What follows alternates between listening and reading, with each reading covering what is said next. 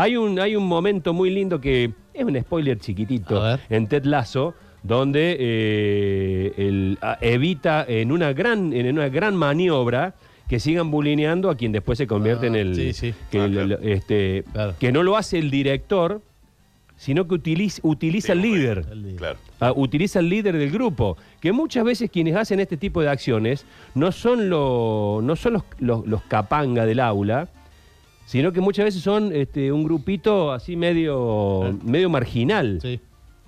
Y suele haber líderes en el aula que muchas veces eh, pueden ser utilizados para, en fin, para poner en su lugar de la mejor manera a los otros. Eh, Tenemos nota. Sí, tenemos nota, nota al respecto porque está María Sisman, que es psicóloga experta, licenciada en psicopedagogía en la Universidad de El Salvador, posgraduada de autismo y TGD y en déficit de atención. Es directora del equipo de diagnóstico, prevención e intervención libres de bullying y está. Creo que hemos hablado hace poquito con ella. ¿Qué tal, eh, licenciada Sisman? Gracias por atendernos. ¿Cómo está?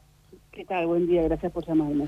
Bueno, eh, no sé si ha llegado a, sus oídos el hecho eh, que estamos viviendo aquí en Córdoba de un niño de 8 años de una escuela que eh, un grupito de compañeritos de 8 también y edades similares lo sometían desde hace un tiempo al, al bullying y esto pasó a mayores cuando le pusieron un alacrán en la espalda, el alacrán lo picó y se puso en serio riesgo su vida. Lo que surge aquí en primera instancia es ¿Qué se hace identificados los agresores? Hay una corriente dentro de los oyentes y de la gente en general que dice hay que expulsarlos y otros que dicen no, esto hay que trabajarlo. ¿Qué, qué se hace? Sí, ¿qué se hace? En primer lugar, darnos cuenta todos como sociedad que si los chicos ya a los ocho años es que están haciendo este tipo de cosas, algo estamos haciendo mal. ¿no? Los adultos en primer lugar, pero estamos hablando de niños de ocho años que llegaron a un nivel, eh, eh, esto que sucedió en. Córdoba es como un caso extremo, de decir, no se puede, no se puede pensar que se llega a un nivel de agresión en el cual se corre riesgo la vida, ¿no? Entonces, ¿qué se hace? Habrá que ver cómo es la escuela, cómo es el contexto, con qué recursos cuentan. Eh, ¿Es una falta grave? Sí, sin duda. Entonces tendrán que ver qué está previsto en su propio reglamento que deberían tener como para ver cómo se afronta una causa, un, un problema grave, una falta grave, con el acompañamiento de la familia. Ujú. Si hay que expulsarlo o no, hay muchas preguntas que se abren al respecto, porque un niño que se lo expulsa a los ocho años de una escuela se está en general haciendo, generando el espacio para que esto lo haga de nuevo, ¿sí? Este, no es que se, consigue pedagógicamente demasiado. Además, si yo como escuela expulso al que hace esto y otra escuela expulsa al que hace cosas parecidas y me lo manda a mí, yo sigo teniendo el mismo problema. Entonces acá no se trata de, de ir moviendo a las fichas del lugar, sino de ver de qué manera un chico de ocho años puede este, tomar conciencia real de lo que hizo. Como ustedes re- decían recién, a veces eh, un chico hace esto comandado por otro porque es el chico más impulsivo, más, más de actuar, más de no frenar lo que hace y otro le dio la idea o está esto armado, orquestado desde muchos lugares que hay que desarmar esto, hay que desarticularlo, digamos, con los recursos que tenga la escuela y el apoyo de las familias. Me parece que acá eso es fundamental, ¿no? Porque son muy chiquitos. Muy chiquitos, ese es el tema. Yo, yo lo planteaba al principio, que yo como padre, muchos de los que somos padres, madres, eh, siempre preguntamos por temor a que nuestro hijo, nuestros hijos sean sometidos a bullying y hemos intentado, nunca preguntamos, ¿y vos? Sí. ¿Bulineás a tus compañeritos? Que, que no es una pregunta tan simple, ¿no es cierto? ¿Vos te burlás, le hacen broma? Eso lo preguntamos muy poco los padres, Sí, y me incluyo. Eso es importante, eso es importante y también vos eh, ves cómo otro maltrata a alguien, por ejemplo, porque para que estos chicos tengan éxito en lo que hacen es porque hay un grupo de espectadores que se divierte también, que no le dice, che, para, a ver, me imagino que no se llega al alacrán de un día para el otro. Esto tuvo un recorrido previo en donde por ahí están muy acostumbrados a ver cómo eh, X se burla de Y, sí, permanentemente, lo maltrata, va subiendo la apuesta, cada vez le hace cosas muy, muy jugadas hasta llegar a un grado similar a, a esto. Entonces, ver cómo se fue construyendo, qué pasaba, en qué espacios, si falta supervisión en la escuela o no, si falta acompañamiento, si falta personal, equipos, digamos, todo esto es como que desencadena algo que tenemos que hacer, que es mirar qué es lo que está pasando y por qué esto surgió en esta escuela con este nene que este, espero que se mejore, porque la verdad que no es un chiste, insisto, que sean chiquitos no quiere decir que no sea grave, Claro. pero tenemos que entender y comprender qué es lo que lleva a un chico a hacer esto con el apoyo de un grupo, porque no nadie lo hizo solo esto. Y, y la gravedad de la situación o, o lo extremo de la situación que usted lo planteaba recién en estos términos, eh, entiendo que hay que trabajarlos, entiendo que hay que educarlos, entiendo que hay que contenerlos, que hay que ver el contexto y demás, y todo lo que usted explicaba. Digo, en este tipo de acciones, a mí me da la impresión, y corríjame por favor, porque usted es la que sabe, pero a mí me da la impresión que hay algunas medidas que terminan quedando cortas ante situaciones de este, de este calibre. Digo, porque no sé si el chico termina de tomar conciencia de lo que hizo si no hay una medida realmente punitoria y ejemplificadora, que puede llegar a ser la expulsión, por ejemplo. Eso habría que verlo. Yo no, no, no me considero como apta como para opinar respecto a esta escuela en particular o con este chico.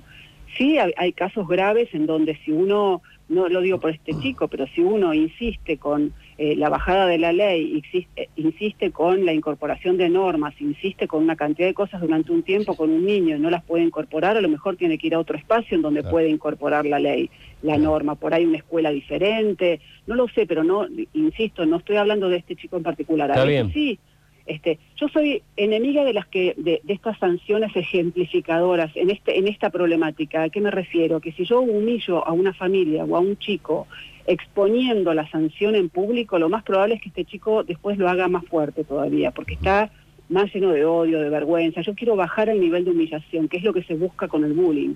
El bullying consiste en humillar a otro. Y yo tengo que desterrar la, modalidad humillador, eh, humilladora del, del plano pedagógico. Entonces, la sanción que tiene que ser seria, consistente, firme, acorde a la falta, tiene que servirle al que lo cometió, no a todos los demás para que vean lo que se le hizo.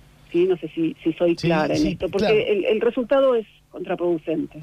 Claro, pero a veces da la impresión eh, que termina sufriendo doblemente la víctima del bullying, porque en este caso la madre nos contaba hace un ratito que va a tener que cambiar al niño de colegio porque ahí no puede volver o no quiere volver y, y, claro, y, termina sufriendo dos veces. Sí, sí, bueno, muchas veces, muchas veces, la mayoría de las veces, lamentablemente, sucede primero que se va quien es agredido, pero no esto eh, que muchas veces se vive como, bueno, yo encima de que tengo razón me tengo que ir, ¿por qué no se va el otro?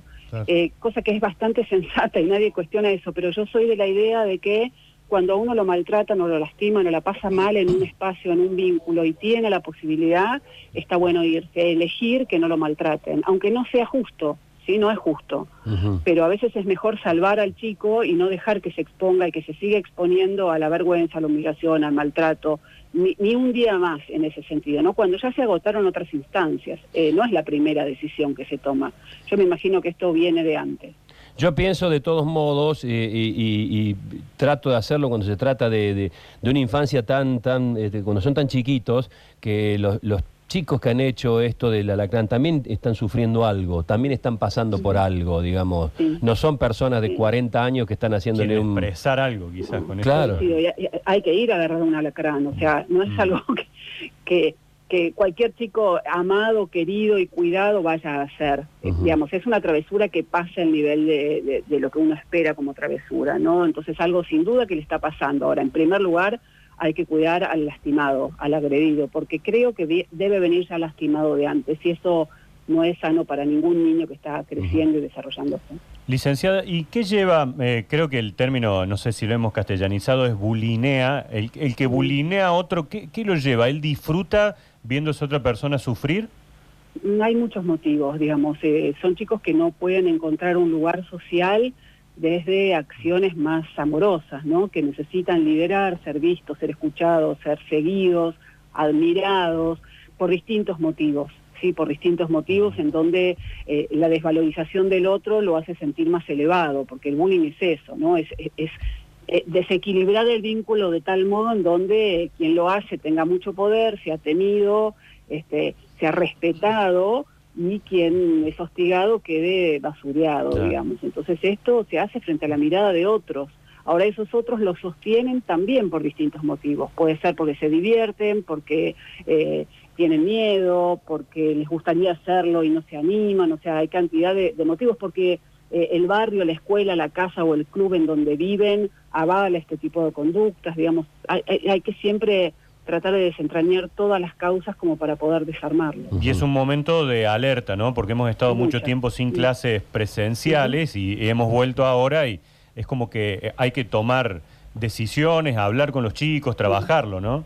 y dar lugar a la angustia que tienen los chicos, ¿no? Que puedan expresar, no hacer de cuenta que no pasó nada, porque pasó de todo, pasa de todo y los chicos tienen necesitan expresarlo, hablar y que alguien los pueda contener. Sí, sí, sí.